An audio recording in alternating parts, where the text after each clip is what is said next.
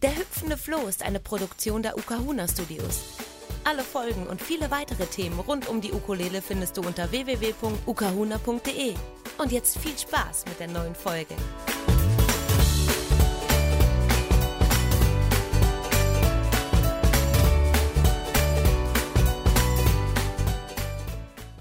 Ja, herzlich willkommen zu einer weiteren Folge von dem Podcast Der hüpfende Floh dem Podcast rum um die Ukulele mit dem Aloha Spirit. Und ähm, ja, ich freue mich wahnsinnig darauf, heute einen äh, tollen Gast aus Wien hier zu haben. Das ist die Renée Georgiev, ich hoffe, ich habe das richtig ausgesprochen, die eigentlich, die ich persönlich äh, das erste Mal gesehen habe auf YouTube unter dem Namen René Sunbird. Ja, und äh, wir werden heute ganz viel Spannendes rund um Mantren und Ukulele hören. Und jetzt sage ich erst einmal herzlich willkommen, René. Dankeschön. Ich freue mich sehr, heute da zu sein. Ja, wie ich schon gesagt habe, ich habe dich ähm, das erste Mal, ich glaube vor sieben Jahren oder so auf YouTube gesehen. Und zwar bist du mir deswegen aufgefallen, weil du auch eine Melle-Ukulele hast. Und ich habe eben auch eine mhm. Melle-Ukulele und dann hatte ich dich, glaube ich, auch kurz irgendwie angeschrieben. Und zu dem Zeitpunkt war ich eben auf der Suche nach Mantren und habe, glaube ich, auch ein Sitaram Mantra von dir dort entdeckt und da habe ich natürlich ja. gleich die Akkorde mir unter Nagel gerissen und die Melodie. Mhm. Genau. Mhm. Und ähm, ja, und ähm, erst vor kurzem habe ich dann durch Elisabeth Pfeiffer, ich weiß nicht, ob du sie kennst, sie ist mhm, auch, ja, ja genau, ähm, ja. aus Wien und sie hat mir von deinem tollen Mantra-Songbook erzählt, was ich mir dann natürlich gleich ah. bestellen musste. Und darüber hören wir nachher auch mehr, aber als allererstes würde ich mich natürlich freuen, ein bisschen mehr von dir zu erfahren. Mhm. Ja, die Melle Ukulele, also die habe ich damals von äh, Maydeen und Lei Ohu Rider. Das sind Nein. so zwei ganz tolle. Ja, die kenne ich auch. Ich liebe ja, die beiden. Ja, ja okay. die sind so toll. Und da haben sie mir eine netterweise mitgebracht. Oh, weil die Maydeen hat so eine gespielt und das war so toll, wie die geklungen hat. Und da habe ich sie gebeten, ob das nicht irgendwie geht. Ja, und das ist wirklich ein tolles Instrument. Und überhaupt die Ukulele finde ich sehr fein einfach von der Energie her, wie du sagst, Aloha Spirit, die Liebe und die Verbindung und ähm, ja, man kann sie überall mitnehmen. Es ist nicht schwer, also es ist wirklich so leicht, damit in die Musik einzusteigen. Ich selber habe Klavier als Kind gelernt, Flöte, Klavier und dann Kontrabass. Und da war halt immer dieser klassische Zugang, so Tonleitern spielen und viele Übungen machen. Und bis man zu dem bis man mal ein Stück spielen kann, also wo man wirklich sagt, bah, das kann ich jetzt, das dauert ewig. Und manchmal kommt es auch gar nie, weil die Lehrer fragen nicht, was willst denn du wirklich spielen? Als Kind schon gar nicht. Und so blieb bei mir das Gefühl, nein, Musik machen, das ist nichts für mich. Also da bin ich jetzt nicht unbedingt ähm, begabt oder habe ich keinen Zutritt. Mhm. So von der offiziellen Seite. Und dann Jahre später, ich habe schon noch Klavier gern gespielt, ähm, aber Jahre später war dann so, dass ein Freund Gitarre gespielt hat. In Brasilien war ich da und der hat dann gesagt, ich soll dazu singen und dann habe ich gesungen, recht schüchtern, weil das war für mich ja auch nicht so selbstverständlich, dass ich da jetzt vor anderen Leuten singen soll. Und dann hat er dazu gespielt und das war richtig schön. Die Leute waren so begeistert und dann dachte ich mir, ja, vielleicht soll ich probieren, Gitarre zu lernen. Und dann habe ich Gitarre gelernt und auch in Brasilien dann mit einem Brasilianer dort, der Gitarre unterrichtet hat. Und dann ist mir zu Weihnachten meine Gitarre kaputt gegangen. Ich habe sie blöd hingestellt und dann hat's Krach mhm. gemacht und dann musste ich sie reparieren geben und ich habe nicht erwartet, dass das so lange dauert, diese Reparatur. Und da hat mir mein Mann dann eine Ukulele zu Weihnachten geschenkt. Mhm, so hat es begonnen, genau. Super schön. Und ja, das war dann fast wirklich Liebe auf den ersten Blick. Also ich habe sie in die Hand genommen und auch dieser Brasilianer, der mich da unterrichtet hat, hat gesagt, das ist also als hättest du die schon immer gespielt. Das mhm. ist so mhm. natürlich und und es war auch so das Gefühl, also so eine Leichtigkeit dabei und, und dann das mit den Mantras zu kombinieren. Also davor habe ich nur Mantras gesungen, mitgesungen, nicht mhm. selber angeleitet oder so. Das war 2009. Da bin ich halt oft zum Mantrasingen gegangen, aber habe halt immer leise mitgesungen. Mhm. Nicht jetzt so, dass ich da was vorsingen würde. Und dann mit der Ukulele hat sich das dann so gut ergeben, dass das auch gepasst hat und ich über meinen Schatten gesprungen bin, sage ich mal, tausend Todes gestorben bin beim ersten Mal, wo ich was vorgesungen habe. Und dann ist das halt so gewachsen. Also ich habe mich so lebendig dabei gefühlt, in mhm. dieser Angst von, oh Gott, jetzt muss ich da singen und alle hören zu. Das war schon sehr furchteinflößend. Mhm. Und dann ist es aber immer besser geworden.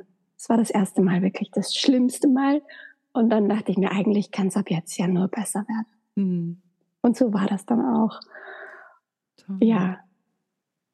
Und du bist ja, ähm, das habe ich gelesen, du hast Indiologie studiert, das heißt, du hast Sanskrit mhm. studiert.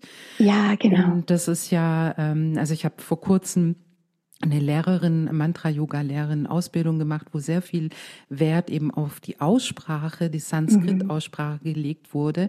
Da habe ich erst verstanden, dass das ja keine Sprache im Sinn ist, natürlich schon auch zu kommunizieren, aber da ist halt so der Klang im Vordergrund. Mhm. Und, ähm, und das finde ich so toll, also in deinem Mantra-Songbook, dass du da wirklich ähm, so viel Wert darauf legst, also dass mhm. das äh, auch in Devanagari, also so in dieser dieser Lautsprache, die wir lesen können, ähm, mhm. dass dass dass äh, das äh, exakt eben ähm, geschrieben wurde, dass du eben auf diese unterschiedlichen Vokale und Konsonanten äh, eingehst und so. Das ähm, hat also begeistert mich sehr. Und äh, du, du bist über deinen Vater ne, zu Yoga gekommen und wie bist mhm. du dann auf die äh, auf das Studieren von Sanskrit gekommen? Ja, das war auch eine interessante Geschichte. Mein Vater hat als Student Yoga gemacht und mir ging es als Jugendliche jetzt, so wie allen Jugendlichen, glaube ich, war ich so ein bisschen depressiv und bin immer nur im Zimmer gesessen und dann meinte er, mach doch Yoga, das ist richtig gut und hat mir ein Buch gegeben von André van Lisbeth, war das damals, das Buch. Und ich habe mir das angeschaut und habe so ein bisschen probiert und dachte, naja, ich verstehe es nicht ganz, was das jetzt sein soll. Und dann habe ich es auch wieder vergessen. Also es war jetzt nicht wirklich viel, das ich gemacht habe, aber es war so er, der mir das eigentlich nahegelegt hat. Und auch viele Bücher, wo das so eine Thematik ist, so diese ähm, spirituelle Suche, sage ich mal. Also hat auch mein Vater mir viele Bücher in dieser Richtung gegeben. Mhm. Und nach Wien bin ich dann gezogen, weil ich komme ursprünglich aus Graz. Also mhm.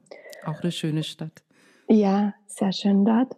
Und da mein Vater hat dann gesagt, also du schreibst sehr gerne, dann studier doch Publizistik. Dort lernt man, wie man schreibt.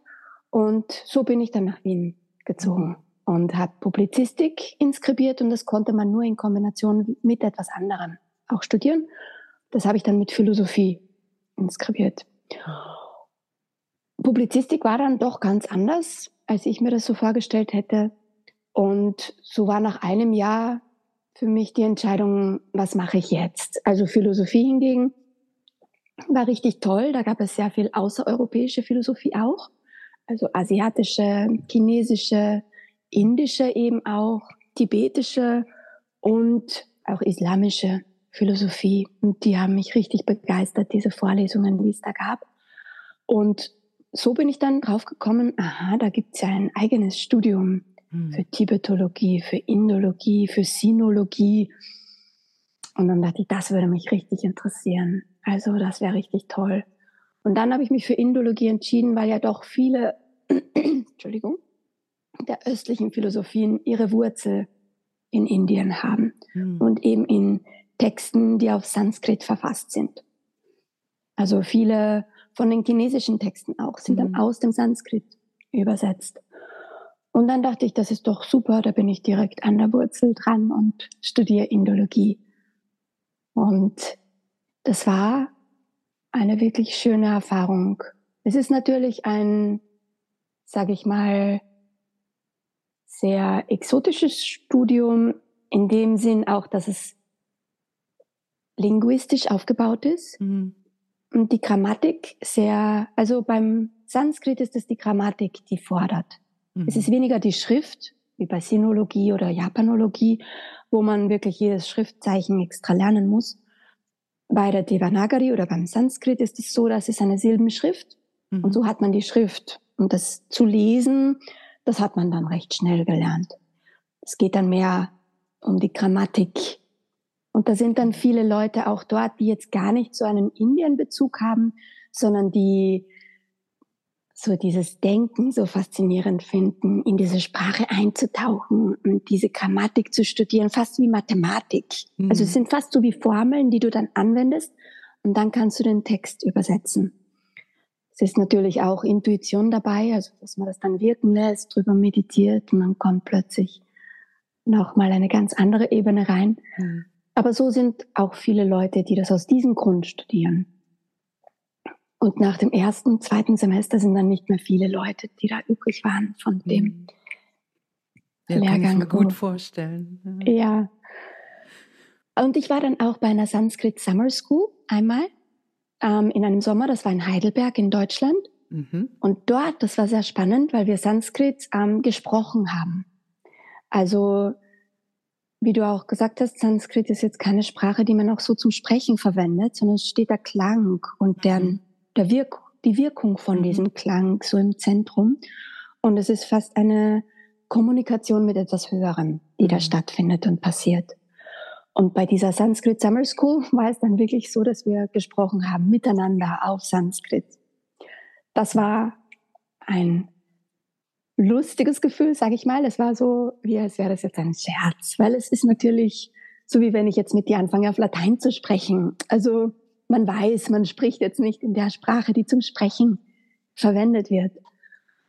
Und so war das dann dort interessant, ein interessantes Gefühl, aber auch natürlich hat es erleichtert, ein Gefühl für die Sprache zu bekommen. Hm. Und was dann dort auch ein Teil war, war die Rezitation. Also wir haben dann auch vedische ähm, Texte rezitiert. Und das war dann für mich der erste Zugang auch zu so einer Rezitation mhm. und einem Singen von Sanskrit. Und das hat mir total gut gefallen. Weil der Grund, warum ich das studiert habe, war schon, dass ich mir mit Sprachen leicht getan habe. Ich hatte das Gefühl, gern, wenn ich eine Sprache lerne, am Anfang stehst du so außen vor und musst erst alles lernen und dann kannst du irgendwann ins Gefühl eintauchen. Mhm. Und wenn du da eintauchen kannst, dann spürst du die Sprache in dir, als ein Teil von dir. Und das war so meine Motivation dafür, eine Sprache zu studieren. Mhm.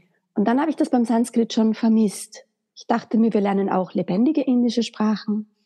Und das war damals noch gar kein Teil. Also es gab schon Hindi, aber es war sehr klein, mhm. dieser Zweig. Und das war dann bei dieser, äh, bei diesem Sommer, wo ich das Sanskrit dann auf lebendige Art und Weise erfahren durfte. Das war sehr spannend, das mit der Rezitation. Und sind und, da auch die Mantren mit reingekommen? Oder war das ja, der nächste Step sozusagen? Das war dann in Folge. Es war mir erst rückblickend dann bewusst auch, dass das der Anfang war. Ich bin dann zurückgekommen und dann war ich auf der Suche nach einem Yoga-Zentrum. Davor hatte ich an der Uni mit Yoga begonnen und dann wollte ich das wirklich in einem Yoga-Zentrum auch machen. Und dann bin ich zu dem Yoga-Zentrum, wo ich heute auch noch bin. Mhm. Und dort wurde auch Mantrasingen angeboten. Also damals war es noch nicht mein Mann, aber jetzt.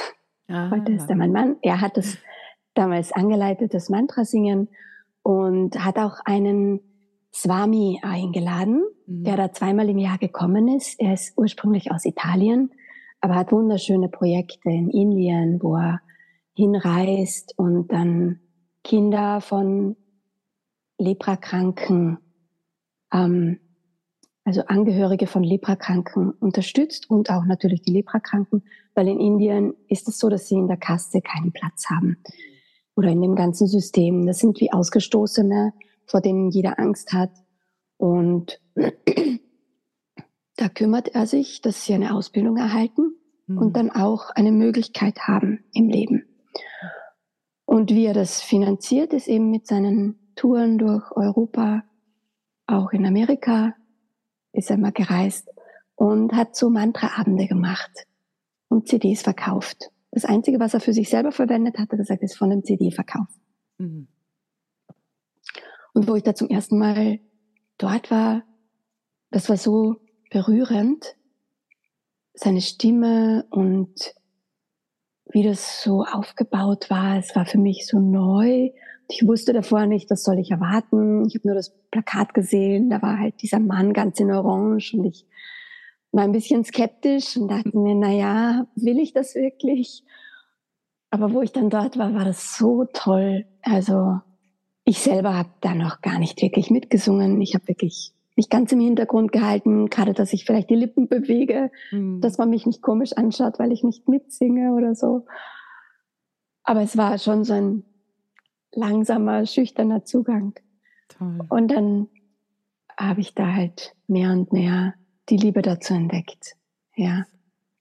Und dann erst Jahre später hast du also die Ukulele mit reingenommen, oder? Mhm. Genau. Und ähm, genau beim Lesen ist mir nämlich aufgefallen, äh, oder du beschreibst, dass du deine Ukulele stimmst, und zwar mit A, D, ähm, mhm. ähm, Fis, Fis und B. und B, genau.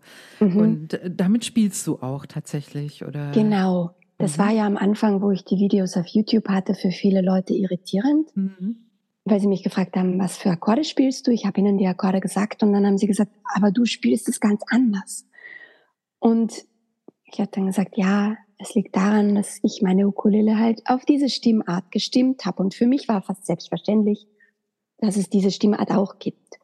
Wo ich begonnen habe, habe ich mit einem Buch ähm, begonnen. Das habe ich im Gandhava Loka. Das ist so ein Musikgeschäft, wo es wirklich tolle Instrumente gibt aus aller Welt. Mhm. Da habe ich auch die Ukulele mir aussuchen dürfen.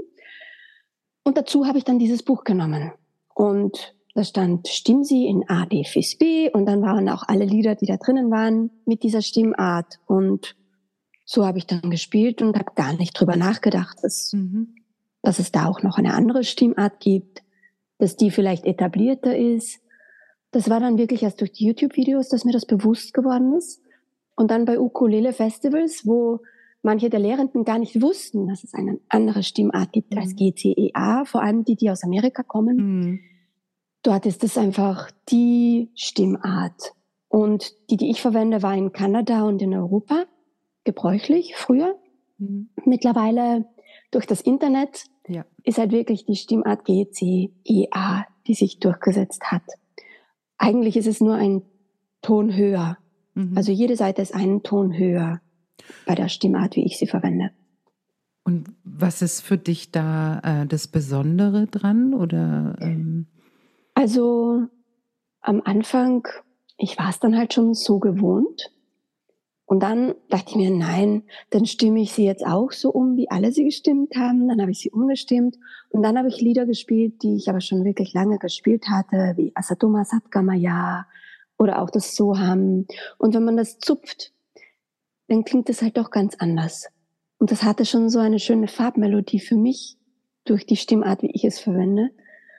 Das ich mir dachte, nein, dann bleibe ich bei meiner Stimmart und muss da jetzt halt durch. Jetzt kann ich beide Arten. Es ist manchmal schon verwirrend. Also ich finde schon gut, wenn man bei einer bleibt und für die meisten sage ich, es ist natürlich leichter, gleich mit der GCEA Stimmart mhm. einzusteigen, weil die meisten Plattformen, die dann auch Unterricht anbieten, die Ukulele Underground oder auch Artist Works die wirklich sehr gut sind und wo man sich sehr viel Input holen kann. Mhm. Das ist dann diese Stimmart. Mhm. Und dann kann man schnell mal anstehen und das Gefühl haben, na, dann geht jetzt nichts weiter, dann bleibt die Ukulele wieder liegen, man macht nicht ja. weiter und das wäre dann ja auch schade. Das stimmt ja. allerdings. Ja. Mhm. Das heißt aber, dein, dein ähm, Mantra-Songbook for the Ukulele, mhm. ähm, das hast du dann schon bewusst in GCEA einfach ganz zur Verfügung gestellt oder äh, entstehen lassen, damit wirklich ähm, alle around the world sozusagen gleich einsteigen können. Ganz genau, ja. Nachdem ja, ich, ich, ja auch gesehen hatte, dass die andere Stimmart mehr verwirrt. Hm. Das ist wirklich, also das muss ich jetzt nochmal an der Stelle sagen, ähm, dieses Buch ist wunder, wunderschön.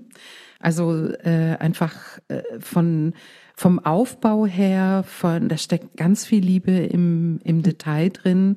Ich kann mir vorstellen, dass du ewig dran gesessen bist.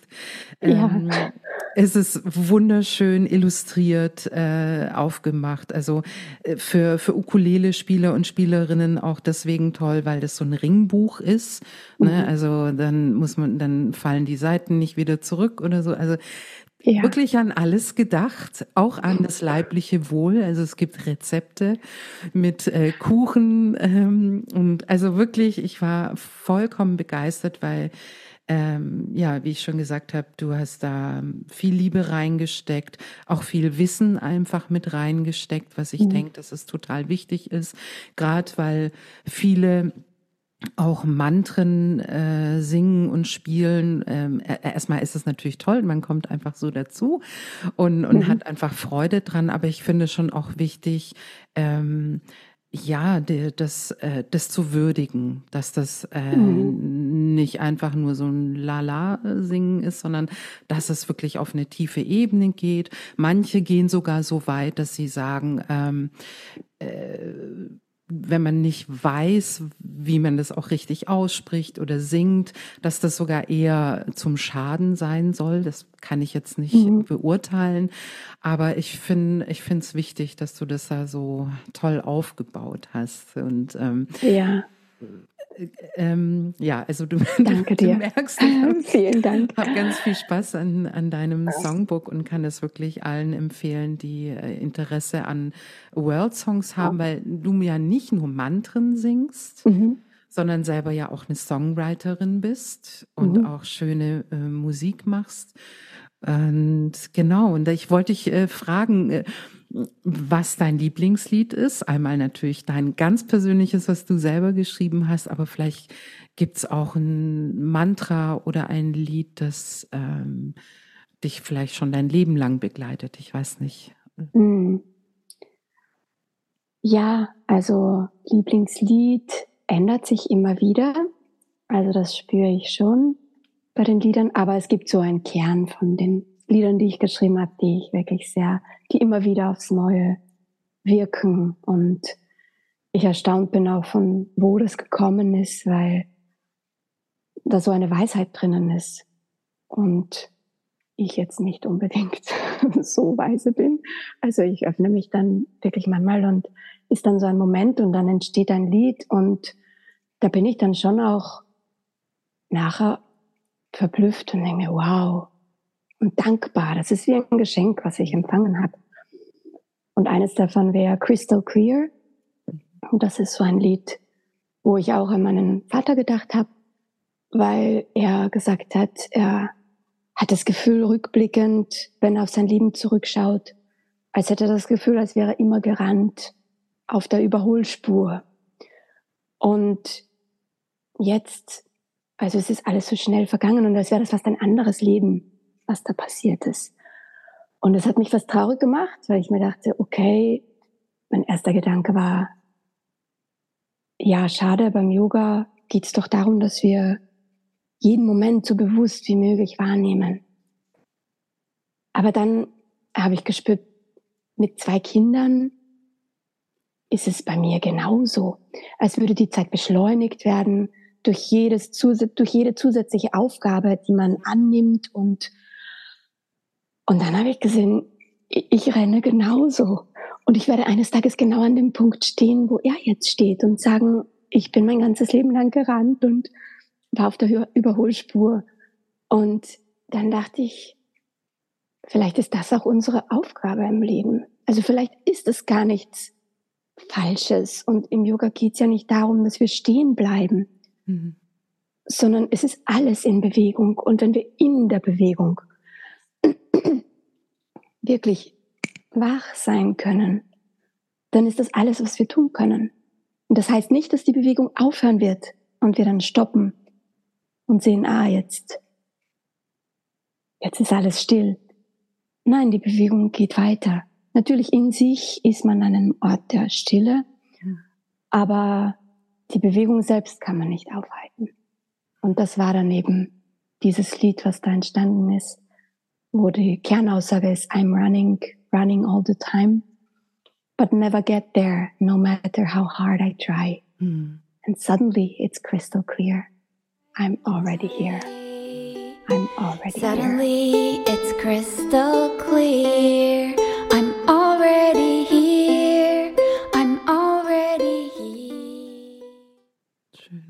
Ja, also das wäre so, glaube ich, mein Lieblingslied. Mhm.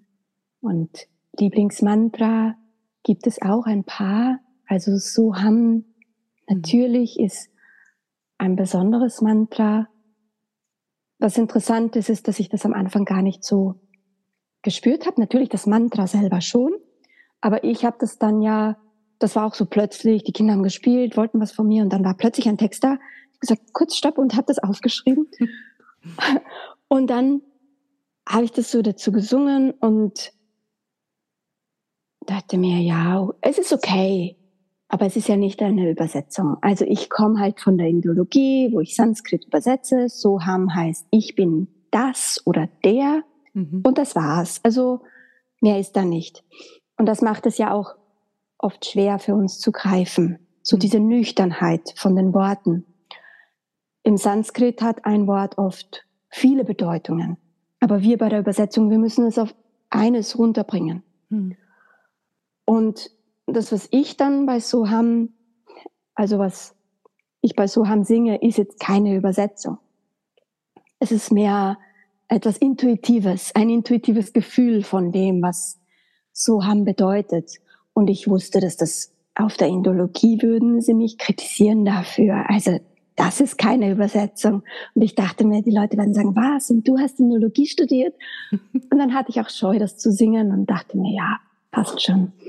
Und dann einmal sollten wir etwas Neues machen bei einem Yoga-Retreat, war jeder aufgefordert, zeig etwas von dir, was du noch nicht gezeigt hast. Und dann dachte ich mir, okay, das ist der Moment. Und dann habe ich dieses Mantra gesungen und alle waren so, wow, das ist so schön und ich war so, wirklich? Okay, gut, na dann. Und so hat das so eine Eigendynamik entwickelt auch, dass ich plötzlich erfahren habe, die haben das auf Bali gesungen und in der Slowakei haben es Freunde gesungen. Und ich war dann fast auch, ich war einerseits überwältigt und gleichzeitig überfordert mhm. von der Aufgabe dieses Liedes, weil ich dann auch gespürt habe, wenn ich jetzt selber nichts mit meiner Musik mache, dann machen andere Leute was. Soham, Soham, Soham, Shivoham, Soham, Soham, Soham, Shivoham. Weil es haben wirklich Leute dann auch CDs aufgenommen mit meiner Musik mhm. und ich hatte zu dem Zeitpunkt noch gar nichts. Mhm. Ich wusste nicht, wie nimmt man Musik auf. Mhm wie funktioniert das? Ich hatte keine Ahnung, dass man mit einem Produzenten zusammenarbeitet, der das dann auch schön klingen lässt. Und der hat mir dann sehr viel erklärt, wo ich den dann endlich gefunden hatte. Das war auch ein Prozess. Also es war wirklich über Jahre, dass das gegangen ist, bis ich dann an dem Punkt war, wo ich gespürt habe, ja, jetzt wird wirklich eine CD draus. Mhm. Und das war bei dem Buch dann ähnlich. Das hat sich auch über acht Jahre ja ist es gegangen mit Hochs und Tiefs, wo ich total motiviert war. Ja, das ist so toll, was ich da machen möchte. Und dann wieder, oh mein Gott, das wird gar nichts. Ich lasse es einfach. Und bis man die Sachen herausfindet. Entschuldigung, ich bin ein bisschen heiser gerade. Tut mir sehr leid, dass das bei dem Interview so durchkommt.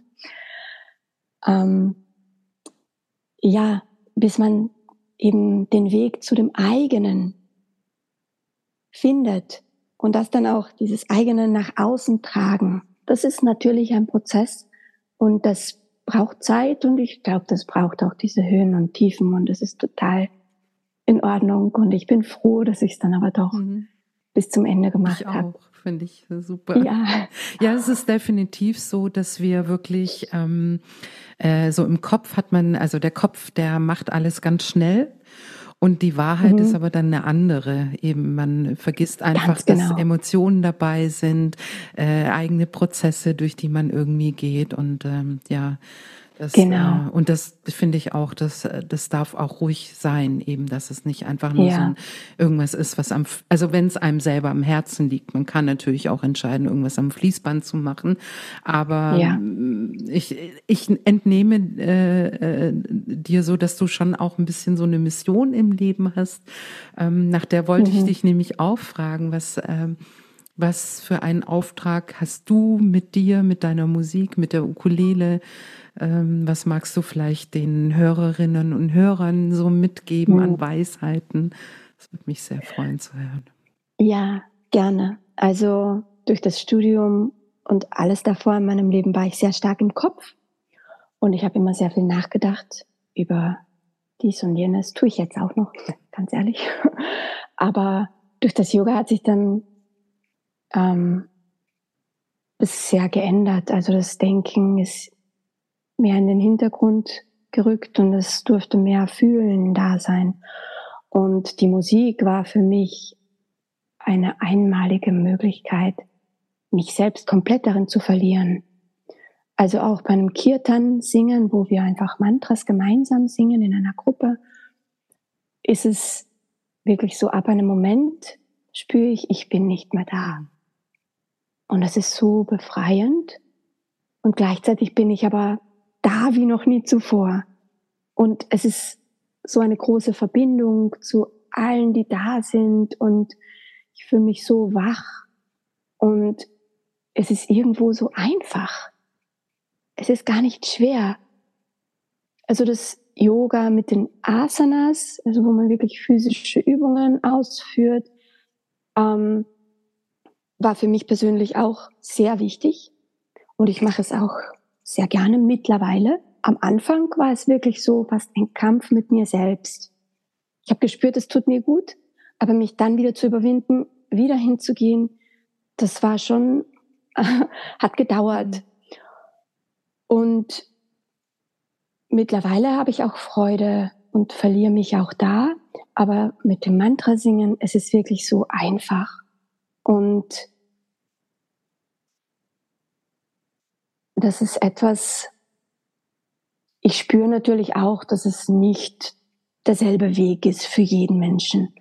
Also ich bin jetzt nicht so, dass ich sage, bah, bitte, alle Menschen sollten Mantras singen und Ukulele spielen, weil ich mir denke, es ist wirklich für jeden etwas anderes und jeder hat einen anderen Zugang und das ist ja auch das Schöne. Mhm. Was ich schon finde, ist, dass die Kunst und die Kreativität ein essentieller Bestandteil von jedem Menschen sein ist und sein sollte, sein darf. Ich glaube, weil das nicht in unseren Alltag integriert wird, sind viele Menschen auch in dem Beruf unzufrieden. Mhm. Weil wenn jetzt eine Friseurin wirklich ihre Kreativität, also spüren darf, wer sitzt da, was braucht die Person, das bedarf der Kreativität, das ist eine Kunstform. Aber es muss schnell, schnell gehen und es gibt dafür keine Zeit und sie hat einen Vorgesetzten und da geht das einfach nicht. Ja. Aber ich sehe wirklich, dass alles, was wir machen im Leben, ist, ein Ausdruck, ist ein Ausdruck von uns selbst und eine Kunstform. Und wenn das so sein darf und so gespürt und erlebt werden darf, dann gibt es auch keinen Grund, dass man seinen Beruf aufgibt und sagt, na, ich werde jetzt Yogalehrer oder ich werde jetzt was komplett anderes, als ich schon bin. Weil man darf sich da ausdrücken mit dem, wer und was man ist und darf etwas Höheres auch durch sich fließen lassen. Total. Und das finde ich sehr essentiell. Und die Kunst ist auch die eine Möglichkeit, die uns von den Gefühlen befreit oder befreien kann, wo wir sagen, okay, es ist wirklich furchtbar, was passiert ist im Außen oder wie ich mich fühle. Ich fühle mich einfach nur furchtbar. Und dann, in meinem Fall, nehme ich die Ukulele und spiele und dann versuche ich, wie könnte ich da rauskommen aus diesem Zustand? Wie kann ich es wandeln? Wie kann ich das, was da ist, nehmen und in etwas anderes verwandeln? In etwas, was mir hilft. Und diese Kraft hat die Kunst. Und da ist es dann egal, ob man Ukulele spielt, Mantras singt. Wenn man diesen Zugang hat, wenn man so etwas in seinem Leben hat, dann ist das, glaube ich, eine unglaubliche Bereicherung. Total schön. Vielen, vielen Dank für mhm. diese tolle Einsicht. Ja, das äh, mhm. kann total mitgehen. Ja, leider ist unsere Zeit schon fast zu Ende, liebe René. Ich könnte, glaube ich, noch mal eine Fortsetzung mit dir machen und weitersprechen. Das ist so interessant. Ähm, ja, gerne. Ich habe noch ähm, eine Frage und zwar, gibt es einen Ort oder eine Begebenheit, ähm, die ganz besonders für dich war im Zusammenhang mit dir und Ukulele? Äh, genau, das würde mich einfach interessieren. Hm. Ja. Mm. Mir und Ukulele. Oder ein verrückter Ort, der verrückteste Ort, an dem du jemals irgendwie Ukulele gespielt hast, so für dich, für deine Begriffe. Ah, ja, okay. Also das war jetzt kürzlich, das war im Sommer, da war ich in Indien und anschließend in Nepal.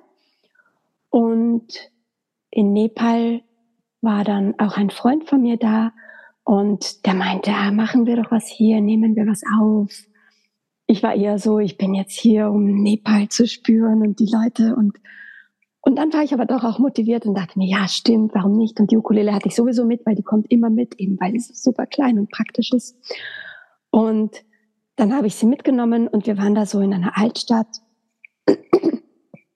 Und dann sind wir in einem Musikgeschäft und der Ladenbesitzer hat tatsächlich Ukulele gespielt.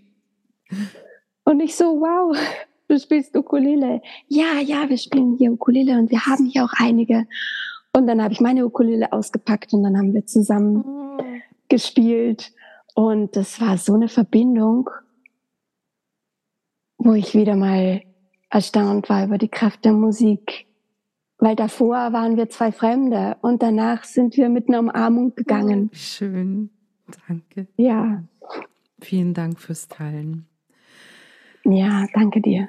Ja, wer jetzt Lust bekommen hat, mehr von René zu erfahren, der sollte unbedingt auf ihre Homepage gehen, renesunbird.com und René wird also R-E-N und dann Doppel-E und Sunbird, also Sonnenvogel auf Englisch geschrieben.com und ja, sich begeistern lassen.